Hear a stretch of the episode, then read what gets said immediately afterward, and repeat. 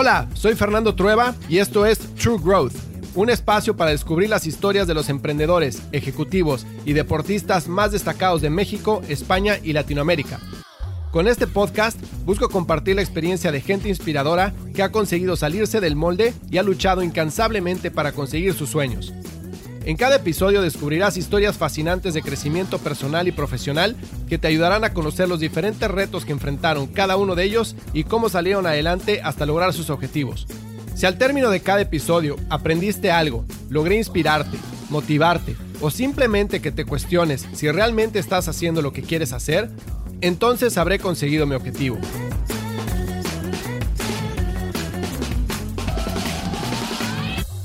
En este episodio platico con Alonso Díaz Etienne, fundador y managing partner de Gerbera Capital, uno de los primeros fondos de inversión de venture capital o capital de riesgo en México. Alonso es una de las personalidades más destacadas del ecosistema de emprendimiento en México. Tiene un currículum que habla por sí solo. Fue presidente de la Asociación Mexicana de Capital Privado o AMEXCAP, fue también CEO y miembro del consejo de metroscúbicos.com, es presidente del consejo de Rusher Holdings y miembro de numerosos otros consejos y startups en México como Kiwi Limón, Juan Fútbol y Taco Holding, además de ser miembro del Consejo Regional de BBVA Bancomer. Alonso me platica cómo ha sido la evolución del emprendimiento en México, cómo surgieron los primeros fondos de Venture Capital, me comparte su opinión sobre las características que debe mostrar un emprendedor para poder captar la atención de un inversionista, hablamos sobre las industrias que están captando más inversión en México y mucho más. Estoy seguro que encontrarás mucho valor en este episodio. Esto es True Growth. Recuerda que el verdadero crecimiento se da cuando logramos expandir nuestros propios límites. ¿Qué onda, Alonso? ¿Cómo estás? Muchísimas gracias por haberte dado el tiempo de platicar conmigo hoy. Nos conocimos ya hace tiempo, incluso yo iba a trabajar para ti en algún momento de la vida, pero eso ya no se dio. Pero me, me dio mucho gusto seguir la relación y sé que tienes un punto de vista muy claro y de, desde un punto de vista del centro del emprendimiento en México, porque has sido de los primeros en, en crear fondos, en invertir en startups. Entonces me interesaba muchísimo tenerte en el programa. Si no te importa, para los que no te conocen, ¿te podías presentar y contar un poco de quién eres y qué es lo que haces? Sí, encantado. Y bueno, primero que nada, gracias por la invitación, Fer. Encantado de estar en contacto contigo. Ya sabes que se te aprecia y se te tiene en muy alta estima y pues eh, quién sabe, ¿eh? no me resigno a que en algún momento igual y, y sí se nos haga y, estemos trabajando juntos en algún proyecto. Mi nombre es Alonso Díaz Etienne, soy socio fundador de Gerbera Capital, que es uno de los primeros fondos que empezó a operar en el área de Venture Capital en México. La forma en la que eh, iniciamos un poco las operaciones en, en, esta área fue un tanto obligada empezamos nosotros como un family office y a la hora de estar viendo oportunidades de inversión como family office, pues nos dimos cuenta que no había todavía una plataforma eh, suficientemente desarrollada de managers y, de emprendedores. Estoy hablando esto en el año 1999 y 2000, o sea, hace 20 años, cuando pues no, no existía todavía mucho desarrollo en, México de todo lo que ya había estado pasando. Y entonces, pues veíamos algunas oportunidades y como Family Office, pues nos estaba costando mucho trabajo encontrar cómo hacer la inversión. Y entonces tomamos la decisión de empezar a crear nosotros esas capacidades internamente y una de las cuestiones que nos preguntamos pues es cómo, cómo asegurarnos de que lo que estuviéramos haciendo pues era adecuado y que iba a tener buenos resultados, que iba a ser profesional, pues para que no fuese una decisión únicamente de como family office, como podíamos, si teníamos este interés, pues meterte en un espacio en donde, en donde después no hubiera los resultados que esperamos. Entonces, lo que decidimos es que para que esto tuviera éxito, necesitábamos convencer a otros inversionistas de que la tesis y la oportunidad era la adecuada. Y entonces así fue como un poco se fue formando la filosofía en Gerbera de ser los principales inversionistas en todo lo que hacemos, pero siempre ir acompañados de alguien más que ha validado la tesis y que le parece una buena oportunidad para que no corramos el riesgo de que un día nos levantamos y pensamos que pues eh, la tocada es ahora invertir en aire embotellado y pues eh, no hay nadie que te diga, oye, eso no es muy buena idea. Entonces, cuando alguien llega y está dispuesto a coinvertir contigo y a seguirte y poner el dinero, pues eh, eso nos da cierto confort de que lo que estamos haciendo pues eh, cumple con todos los requisitos pues para buscar un buen resultado en una inversión. Y así fue un poco como crear esta plataforma y esta infraestructura y empezamos a hacer deals y eventualmente pues ya adoptar un, modelo de fondo. Tenemos ahorita cuatro fondos de real estate y dos fondos de venture capital. Ok, ok, ok. Oye, y a ver, hablaste de 1999-2000. ¿De dónde viene el apetito de invertir en capital de riesgo? Más o menos en esos años fue cuando vino el dot-com boom, ¿no? Cuando tronó todo en, este, en Estados Unidos con las empresas de Internet.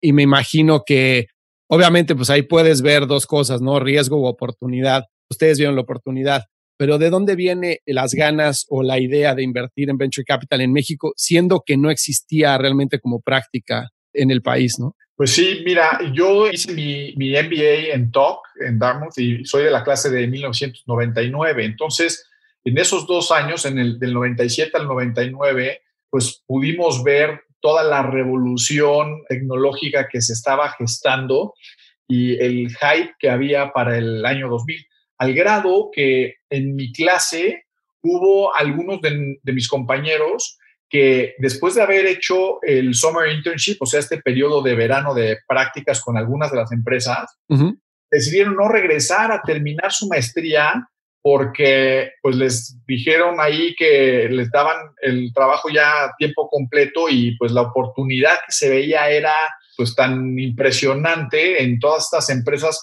que algunas de estas pues han transformado el mundo y que ahorita vemos, o sea, ya sabes, los Amazons, los Facebook, todos estos que empezaron hace, hace muchos años, pues ahí había, había oportunidad. Y entonces yo creo que pues en ese, en ese tiempo había toda esta idea de la gran innovación que se estaba dando. Y estando en el segundo año junto con Raúl Uranga, que fuimos compañeros y que también es socio fundador de Gerbera, se nos ocurrió idear un plan de negocios. Y ese plan de negocios fue el origen de metroscúbicos.com, mm. en donde pues la idea era utilizar la tecnología en un sector en donde típicamente no había mucha tecnología y había una asimetría de información muy importante que generaba muchas ineficiencias. Y entonces veíamos cómo ahí había una oportunidad para hacer algo de creación de valor y pues un poco fue con ese business plan en donde, en donde saliendo de la universidad teníamos ese gusanito y pues eh, lo logramos fondear y ejecutar y pues así fue como empezó. Qué buena onda. Muchas felicidades por, por metroscúbicos.com, que al día de hoy sigue siendo súper relevante en el espacio inmobiliario, ¿no? Es la tercera vuelta, ¿eh? ¿eh? Ya nosotros la vendimos y el que nos la compró también ya la vendió. Sí, sí, sí, sí, increíble. Oye, y cuéntame cómo ha cambiado eh, la inversión de Venture Capital en México desde aquel entonces, cuando ustedes empezaron al día de hoy, ¿qué es diferente? Porque ha cambiado muchísimo, ¿no? Sí, yo creo que, mira, ha cambiado en primer lugar en el número y calidad de los emprendedores. O sea, cada vez en México encontramos mucho más emprendedores, más sofisticados, más preparados, eh, muy apasionados.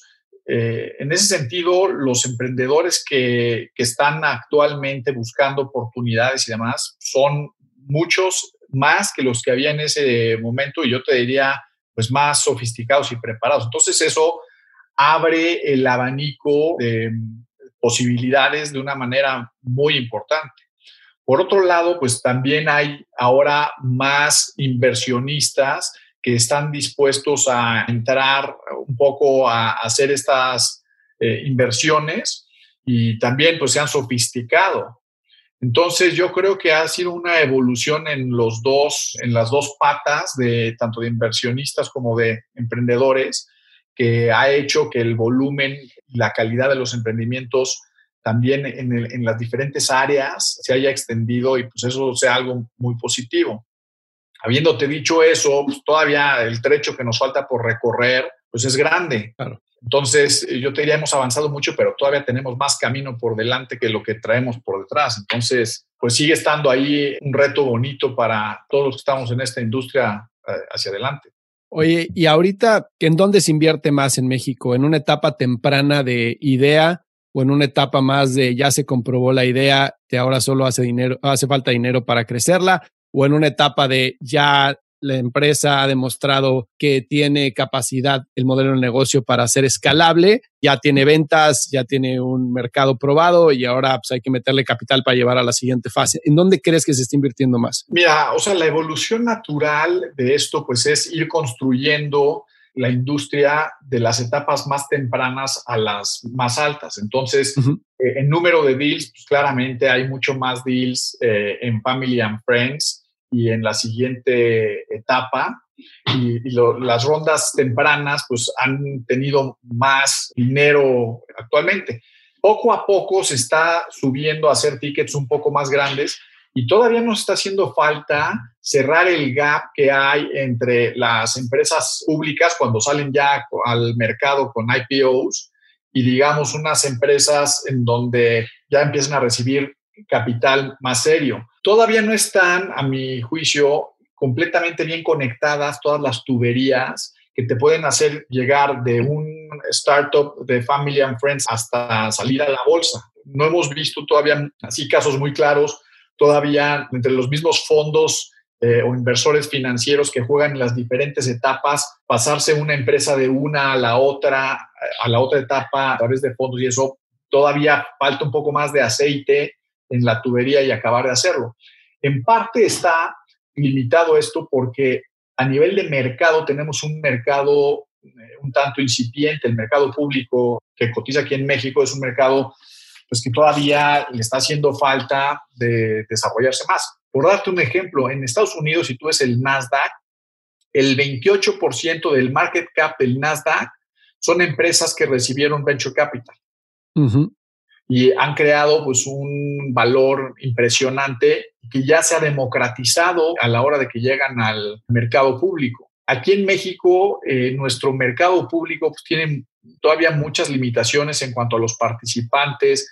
Tenemos pues menos de 200 emisoras. Ahora acaba de entrar eh, Viva, que es otra bolsa al quite, y entonces pues eso está cambiando, pero ese es un, tema que tenemos que hacer, que toda la tubería se haga más grande en todos los niveles. A nivel público, pues lleguen 40, 50 empresas al año. Y pues aquí, si bien nos va, llegarán pues un par, dos, tres. Entonces tiene que ser algo en donde toda la tubería, todos los niveles tienen que crecer. ¿Y eso qué hace falta para eso? Es más, o sea, dices hay que hacer la tubería más ancha, pero es más pipe desde el inicio pero también es más capital para fondearlo, porque si analizamos, o sea, Silicon Valley, realmente es un modelo que es difícil de explicar qué pasa en Silicon Valley, ¿no? Porque los mismos americanos han tratado de replicarlo en otros lugares como en Charlotte, en Denver, en Austin, en Nueva York, y el más cercano a lo que ha logrado Silicon Valley probablemente sea Nueva York, y yo argumentaría que es un resultado de que hay mucha inversión en Nueva York, hay mucha densidad, etcétera, y la gente está huyendo de Silicon Valley por los costos de vida, ¿no? Entonces, en Nueva York sí, Manhattan es carísimo, pero en los suburbios todavía puedes poner un startup y, y vivir. En Silicon Valley ya no puedes, ¿no? Pero tratando de replicar eso en otras ciudades, realmente no han logrado lo mismo que lograron en Silicon Valley, ¿no? Que hablando con inversionistas acá, muchos dicen, aquí tenemos por un lado las universidades, está Stanford, está Berkeley en Silicon Valley. Después tenemos por otro lado los inversionistas. Por otro lado, pues está el talento. Pero si tratas de ver esos tres elementos en otras ciudades, pues también los existen, ¿no? También están las universidades, el talento y pues hay algunos inversionistas, probablemente no tantos como en Silicon Valley. Pero tú crees que esas tres cosas están presentes en México o que hay algún otro elemento que se necesite para poder llegar a un nivel así? Mira, yo estoy de acuerdo contigo en que no se ha podido replicar Silicon Valley y yo no creo que se vaya a poder replicar. Lo que sucede en Silicon Valley es un ecosistema muy particular, con una idiosincrasia también muy particular, que tiene que ver lo que tú dices, pero por ejemplo también los prestadores de servicios, o sea, hay una cantidad de firmas de abogados que están dispuestos a llegar, apoyar a los emprendedores y pues no les cobran nada hasta que no llegan y levantan el dinero. O sea, es todo un, ecosistema y una forma de interactuar que se dio ahí y que yo creo que no sé si el ideal debería de ser el cómo copiamos eso, sino cómo encontramos la ventaja competitiva que el ecosistema que, que tienes puede dar para eh, competir a nivel eh, global. Por darte un ejemplo, en Nueva York se ha desarrollado mucho ahora esto que dices, que no es el Silicon Valley, sino el Silicon Alley, ¿no? Eh, sí. Ya contado ahí nombres este, curiosos, pero por ejemplo, toda la industria de fintech y algunas otras áreas pues, podrían tener una ventaja competitiva respecto a Silicon Valley. Pasa lo mismo en el tema de medicinas, de, de medical devices y de pharma, en donde San Diego ha generado un pequeño hub, está en Minneapolis y Minnesota. En fin, hay spots en distintos lugares que tienen sus particularidades y que yo creo que lo que habría que hacer es tratar de encontrar cuál es ese diferenciador que puede darles esa ventaja competitiva. En el caso específico de México, yo creo que tenemos eh, algunas ventajas, pero también tenemos que quitar algunos, algunas barreras. Hay una barrera de tipo estructural que tiene que ver con la falta de herramientas jurídicas más ágiles y más fáciles de adoptar. Por ejemplo, en Estados Unidos y en Silicon Valley, pues eh, tienen ya una serie de modelos de documentos jurídicos para hacer notas convertibles, para hacer la suscripción. este, está todo muy automatizado, muy mecanizado. Aquí todavía muchas de esas cosas son muy artesanales. Claro. Entonces el tipo de transacción es fuerte y al final también hay un tema de confianza en cómo opera la inversión, lo que se espera de los inversionistas, los derechos que estos tienen y lo que el emprendedor va a hacer.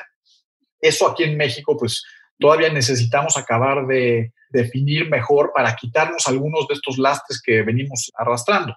Habiéndote dicho eso, pues en México tenemos yo creo que una grandísima oportunidad porque en general la eficiencia en el uso del capital es mayor. O sea, tú aquí con el mismo dinero puedes alcanzar mucho más que si estuvieras en, en otros lugares. Entonces, ahí habría una ventaja competitiva de la eficiencia en el uso del capital. Nosotros lo hemos podido eh, comprobar en una de nuestras inversiones en particular, que está en el área de medical devices. El dinero que hemos invertido aquí pues nos ha dado mucho más bang for the buck, como, como dicen los americanos, o sea, nos ha, nos ha podido alcanzar mejores, alcanzar mejores resultados con menor inversión. Y como eso, pues te digo, la calidad de los emprendedores, hay, hay varias cosas que tenemos a nuestro favor, pero que el entorno quizá todavía necesitamos acabar de modularlo para poderlas eh, aprovechar verdaderamente. Y te voy a decir, en todo el mundo la innovación tiene un componente que es diferente del de Silicon Valley. En Silicon Valley están muy concentrados en hacer las super innovaciones, los cambios más grandes en las diferentes áreas. Y eso está muy bien. Y eso lo que pasa es que te hace eh, que el resultado sea demasiado binario. O sea, un fondo de Silicon Valley típicamente tiene 18 inversiones, Todas ellas son muy especializadas en una industria muy concentrada. Y de esas 18, pues en dos o tres eh, podrán recuperar su dinero, en una la sacarán del parque como eh, espectacular y en las otras pierdes todo. y, y, ese quizá no necesariamente es el modelo más exitoso económicamente hablando para el resto de las inversiones. Hay, hay muchas, muchos emprendimientos que sin que fueran a llegar a ser el próximo Amazon o el próximo Facebook, tienen un nivel de innovación muy adecuado, contribuyen socialmente y pueden generarle al emprendedor y a los inversionistas retornos muy adecuados, muy aceptables. Eh, si tú hicieras un análisis de cuál es el retorno promedio de las inversiones de venture capital, pues te darías cuenta que no son los deals que están a ese nivel. Hay muchos deals que pues, están entre 70 y 200 millones de dólares en el exit, que ese es el bread and butter y ese es el, lo que mantiene a la industria independientemente de que no causen el headline que causan las otras. Claro, llegar realmente a la posibilidad de llegar a un IPO, a llegar a ser un unicornio de un billón, pues es bajísima, ¿no? Es abajo del 1%. Ahora, ahorita que mencionabas este tema de diversidad en inversiones, algo que yo viví levantando dinero en Silicon Valley fue justo eso, ¿no? Que tú sabías a qué fondos ir en base a la industria en la que tú querías participar. Entonces decías, si voy con este fondo, sé que además del dinero, voy a tener este tipo de network, acceso a este tipo de, network, de gente, de expertise que probablemente yo no tengo ahorita internamente en la compañía. Entonces va a llegar conocimiento, va a llegar conexiones y voy a poder acelerar ¿no? en mi crecimiento. En México creo que los fondos están mucho más esparcidos en diferentes industrias, ¿no? Entonces, el fondo invierte en medical devices, invierte en consumer tech, invierte en real estate, etcétera. ¿Cómo balanceas como fondo el agregar valor aparte de dinero con experiencia que pueda ayudar al emprendedor a llegar al siguiente nivel, además de la lana? Pues mira, eh, aquí seguramente cada fondo tendrá eh, su respuesta. Yo te doy la respuesta de Gerbera, que es la que pues llevamos 20 años, la que eh, nos ha servido, la que tiene el track record y pues es la forma que tenemos de matar las pulgas, como, como se dice coloquialmente.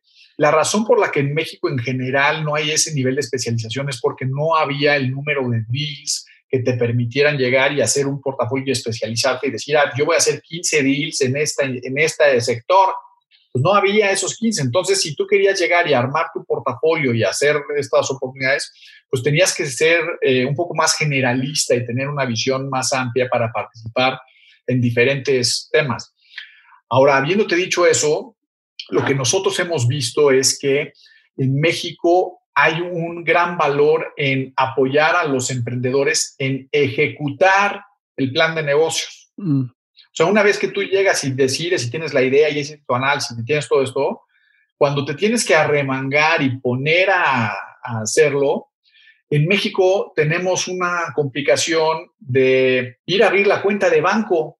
En Estados Unidos tú abres la cuenta de banco y en dos días estás listo y lo hiciste por internet. Tan, Aquí te tardaste tres semanas, constituir la empresa, el RFC, contratar a alguien, el pago de los impuestos. O sea, toda esta parte de una empresa que quiere concentrarse en el crecimiento y no en la infraestructura que tiene que montar para poder operar, es en donde en Gerbera hemos visto que traemos muchísimo valor que mm. le permite a los emprendedores el concentrarse quizá en estas actividades de más valor agregado que lo que significa pues el tener que llevar bien la contabilidad y pagar bien tus impuestos. Ya. Entonces, es un valor eh, agregado diferente y como en alguna ocasión, pues yo lo he descrito, nosotros estamos buscando en los emprendedores que sean Superman. Para que puedas ser un emprendedor aquí en México, pues tienes que ser de volar, tienes que tener visión de rayos X, este, parar un tren, pero ¿qué crees? Como a Superman, eh, igual que a los emprendedores, hay algo que los mata. A Superman es la kriptonita. Y a los emprendedores, pues es todo esto que te acabo de decir. O sea, no ha llegado un emprendedor con nosotros diciendo, oye, yo soy un experto, eh, pues haciendo la nómina, pagando los impuestos, contratando ¿Entiendes? Ese no es el valor agregado que están trayendo. Ellos traen pues, la intuición, traen un conocimiento específico de un mercado, de una necesidad, en fin, otra serie de cosas. Y ahí es en donde, por lo menos eh, bajo nuestra perspectiva, traemos este valor que es diferente del de Silicon Valley, pero es el que se necesita a nuestro juicio, pues aquí en México. Ya, ok. Oye, ¿y qué industrias en México ves que estén atrayendo mayor capital de fondos ahorita? Mira, Creo que eh, ha habido épocas o ha habido etapas, y esto tú seguramente lo viviste y lo conociste bien.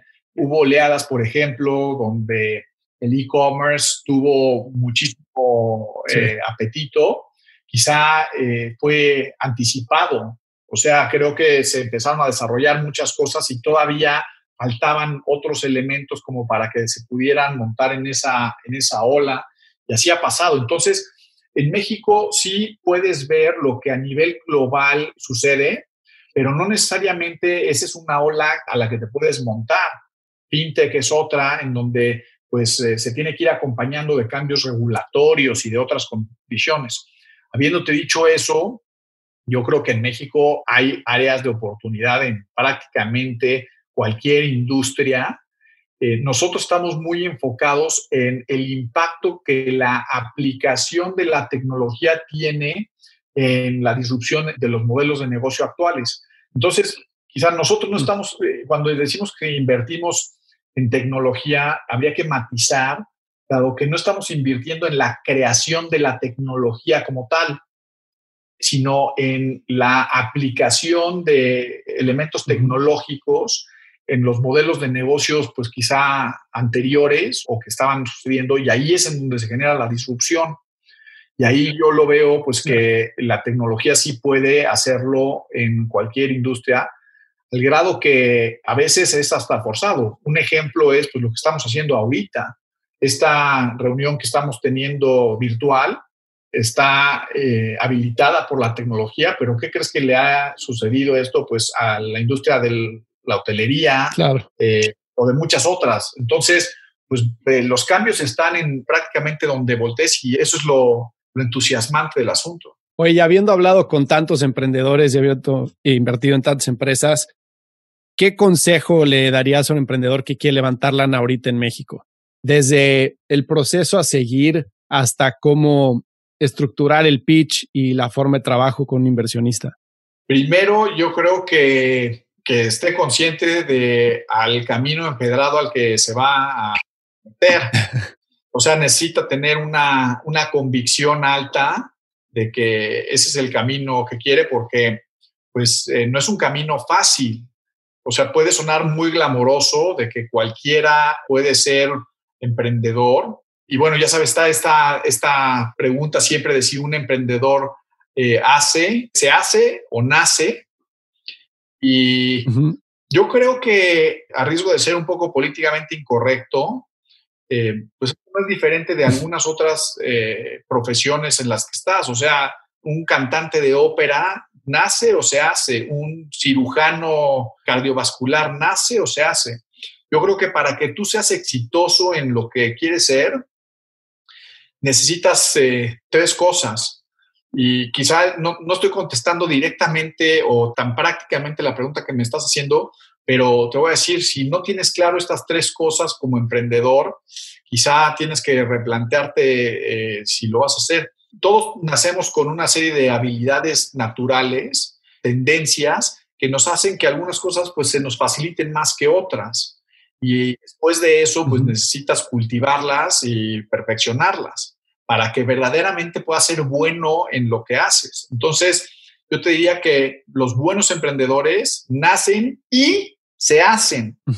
Necesitas hacer, necesitas tener un poco esas dos cosas. Ahora, la pregunta es, ¿qué características hemos identificado de los emprendedores más exitosos? Mira, la primera es que, y quizá aquí déjame ilustrártelo con eh, una historia que me pasó familiarmente.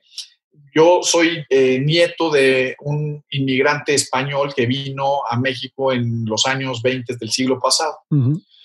Y pues no tenía nada, era el hijo único de madre soltera, se vino a hacer las Américas, en el trayecto en el barco se enfermó, llegó al puerto de Veracruz y lo iban a tirar al mar, la enfermera del barco no, lo, no los dejó Llegó a Veracruz, a la Beneficencia Española, estuvo ahí dos meses en el hospital. Total es que, pues ya sabes, llegó sin nada.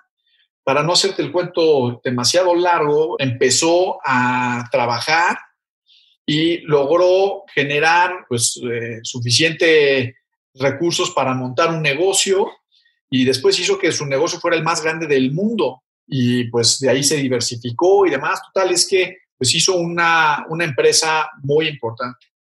Yo, terminando de estudiar el MBA, después de haber, pues ya sabes, este, tenido la educación en muy buenas escuelas, habido hecho experiencias laborales de calidad y tal, eh, regresando de Estados Unidos, le hablé y le dije, oye, quiero hablar contigo, soy tu nieto favorito, necesito que me pases la receta del éxito, que me digas cuál es la fórmula secreta.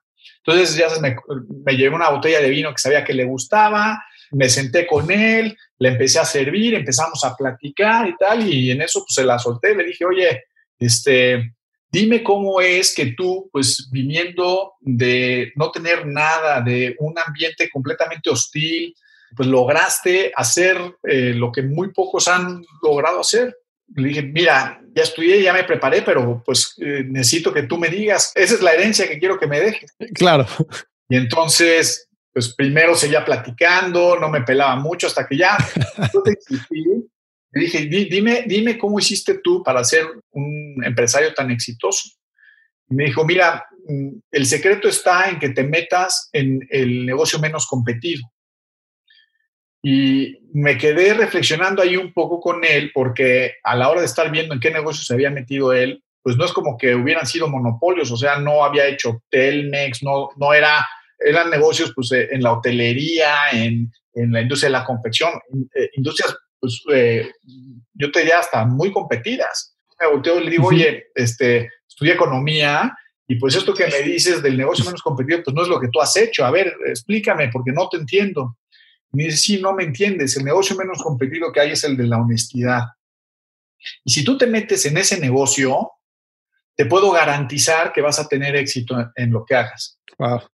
Y yo te diría que esa lección que me dio mi abuelo y que siempre lo vi en su ejemplo, pues eh, es para mí muy clara de que independientemente de cómo hagas el pitch, de independientemente de cuál sea la idea que tengas, tienes que tener y mantener pues un nivel intachable de honestidad en todos los sentidos. No solamente es, pues quizás no tomar lo que no sea tuyo, sino de honestidad intelectual, de honestidad de contestar, pues no lo sé. O sea, esta, eh, esta idea eh, de lo más potente que hay para poder alcanzar el éxito, o por lo menos un éxito sostenible que te permita eh, después estar orgulloso de eso, no un éxito, pues quizá que a escondidas, ¿me entiendes? Entonces, claro. Esa sería una recomendación, sé honesto. La segunda cosa que vi en mi abuelo y que viendo el éxito de las personas, si no lo tienes, no hay forma, es la disciplina. Si tú no tienes esta característica de ante la adversidad ser obstinado, pero obstinado en, el buen sentido, ¿no? De, mantener ese esfuerzo, de encaminar tus energías a lograr el objetivo, a no distraerte, a repetir, pues tú ya has probado de lo que se trata, es eh, que te digan 20 veces que no para ver si en alguna te dicen que sí. Y si tú no tienes esa disciplina de que a la segunda que te dijeron que no, ir y volver a tocar otra puerta y a la quinta otra puerta y a la décima otra puerta, y además de esa disciplina tener resiliencia, o sea, un poco la piel dura, en donde, pues, de alguna manera dicen que los emprendedores y los fund managers también, porque nosotros hacemos lo mismo con los inversionistas, ¿eh? tenemos que ir a tocar la puerta. Entonces, en eso no es diferente, pero somos un poco masoquistas, porque llegas, te das en la pared y, y tienes que salir otra vez diciendo, hijos, pues, eh, ¿quién es el que sigue? Ahora, hay que, hay que ir haciendo esto de manera muy inteligente y quizá este sí es un consejo más práctico. Eh, haz tu pitch eh, como emprendedor, prepáralo bien. Si tú no le pones el trabajo a la preparación del pitch, se va a notar. Y, eso es algo en donde genera poca confianza cuando llegas a pedirle el dinero a alguien y pues no te preparaste. En ese sentido, lo que tienes que hacer también es estar retroalimentándote claramente de qué es lo que tienes que ir haciendo. Hiciste el pitch tres veces, te dijeron que no, te dieron algo de feedback, no lo tomas en cuenta, pues esperar que la cuarta vez vaya a ser diferente que la tercera, pues quizá no es tan razonable. Ahora, si tú llegas y pusiste atención y estás viendo dentro del pitch que estás haciendo, cuál es la retroalimentación, la reacción ante las diferentes circunstancias eh, en las que se está dando el pitch. Y entonces regresas y haces los ajustes y vas mejorando y vas evolucionando, pues al final este proceso no solamente te ayuda a tener mejores probabilidades para acceder al, al fondeo que como emprendedor estás buscando, sino que también hace que tu modelo se vaya perfeccionando y el negocio y tu idea vaya mejorando. Entonces, esto pasa muy seguido cuando los inversionistas pues cuestionan cosas del modelo. Oye, tus assumptions de crecimiento, oye, tu evaluación, oye, la tecnología, oye, la competencia. Y si estás en una posición demasiado defensiva, esto no quiere decir que no, que no luches y, expongas, defiendas tu convicción, tu visión, pero necesitas tener ese balance también de recibir ese feedback, de esa permeabilidad y de preguntarte tú y verdaderamente pues, eh, captar esos puntos. Entonces, pues no sé, te di demasiado. No, buenísimo. Me encanta. De hecho, el primer punto que mencionas creo que es bien importante, el tema de honestidad, pero también honestidad con uno mismo, ¿no? Y esa honestidad con uno mismo creo que va de la mano con el segundo punto que es la disciplina o la resiliencia, que yo estoy convencido de que al necio y al persistente únicamente lo separa el resultado de sus acciones. Porque pues el necio puede necear y necear y necear y necear y pues si la saca del estadio se convirtió en una persona persistente. Pero si no la saca del estadio, pues es que es muy necio y no escucha, ¿no? Entonces, creo que es bien importante lo que mencionas en el tercer punto, que es escuchar lo que te están diciendo, ser honesto contigo mismo, decir, oye, esto hace sentido o no. Este, existen miles de, de formas de ver las cosas, lo cual no quiere decir que tú te salgas de tu ideal y de lo que estás persiguiendo, pero sí que lo veas con un lente que no es el de la pasión por tu idea, ¿no? Que creo que muchos emprendedores mueren en la raya apasionados por lo que quieren hacer, y no escuchan razón de decir, oye, tengo que adaptarme, me están diciendo esto, tal vez deba de escucharlo, ¿no? Entonces, creo que son muy, muy buenos puntos. Muchísimas gracias por compartir esa historia. No, encantado. Oye, cuéntame nada más rapidísimo antes de terminar, con todo lo que está pasando con COVID, ¿lo ves como oportunidad o lo ves como un reto, como algo que va a ser muy difícil salir de ello?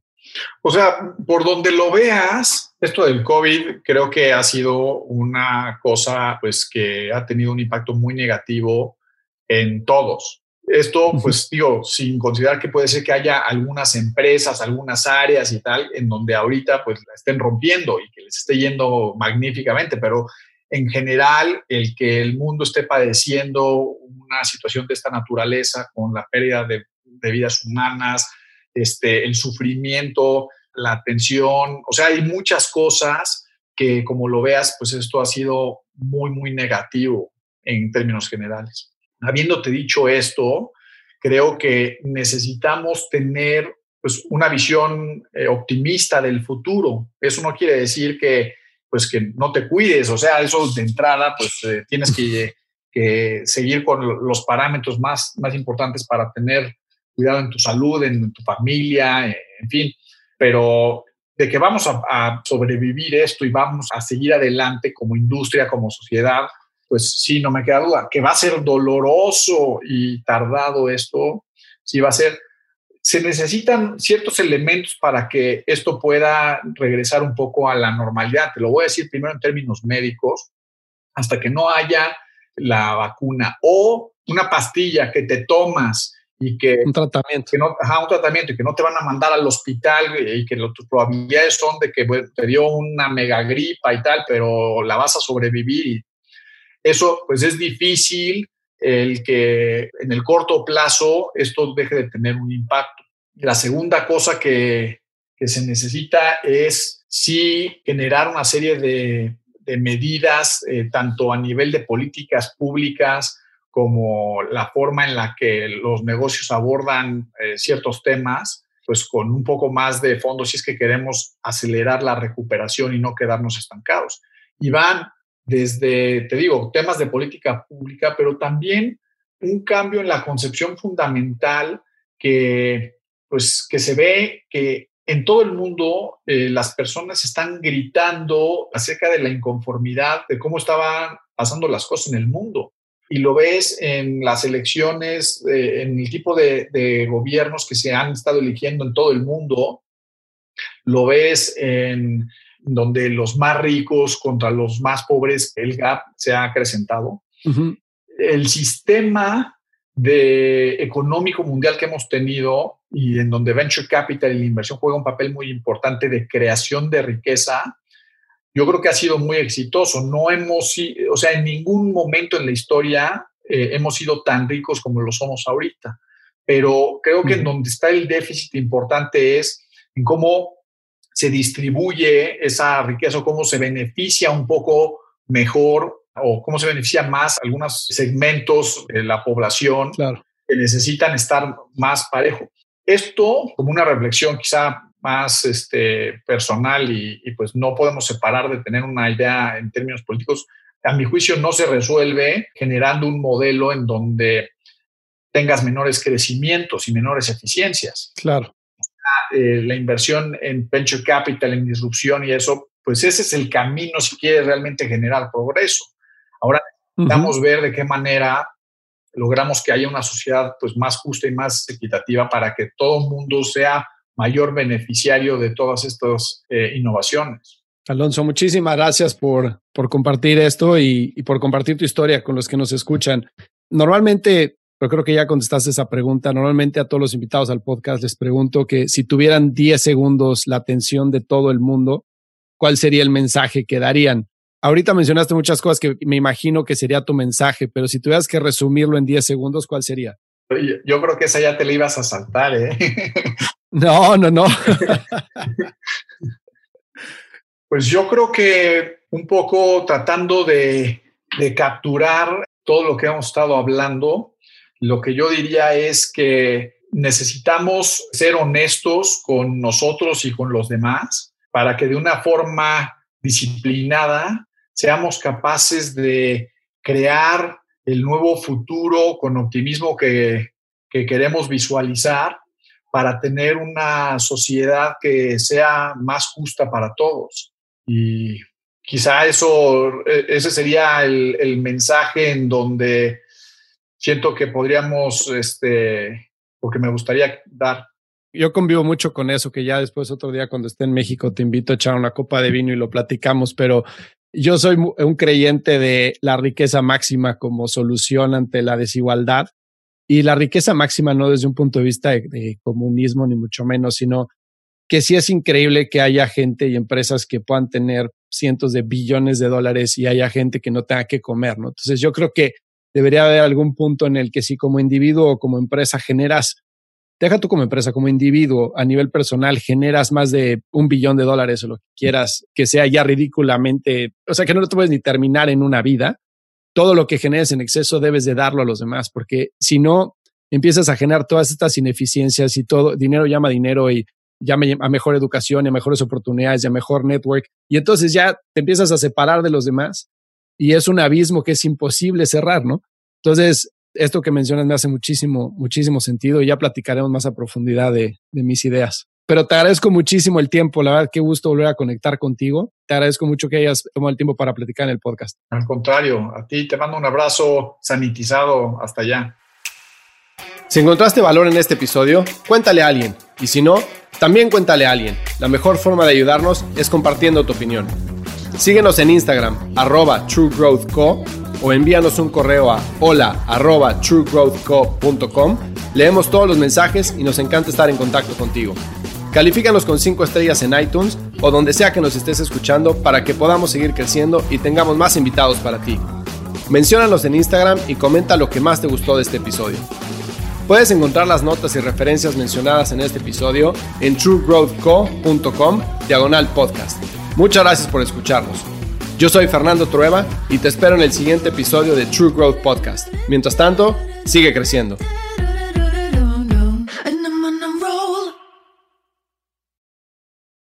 Hello, it is Ryan, and we could all use an extra bright spot in our day, couldn't we? Just to make up for things like sitting in traffic, doing the dishes, counting your steps, you know, all the mundane stuff. That is why I'm such a big fan of Chumba Casino. Chumba Casino has all your favorite social casino style games that you can play for free anytime, anywhere with daily bonuses. That should brighten your day a little. Actually, a lot. So sign up now at chumbacasino.com. That's chumbacasino.com. No purchase necessary. Group. Void were prohibited by law. See terms and conditions. 18 plus. When you need mealtime inspiration, it's worth shopping Kroger, where you'll find over 30,000 mouth-watering choices that excite your inner foodie. And no matter what tasty choice you make, you'll enjoy our everyday low prices, plus extra ways to save, like digital coupons worth over $600 each week. You can also save up to $1 off per gallon at the pump with fuel points. More savings and more inspiring flavors make shopping Kroger worth it every time. Kroger, fresh for everyone. Fuel restrictions apply.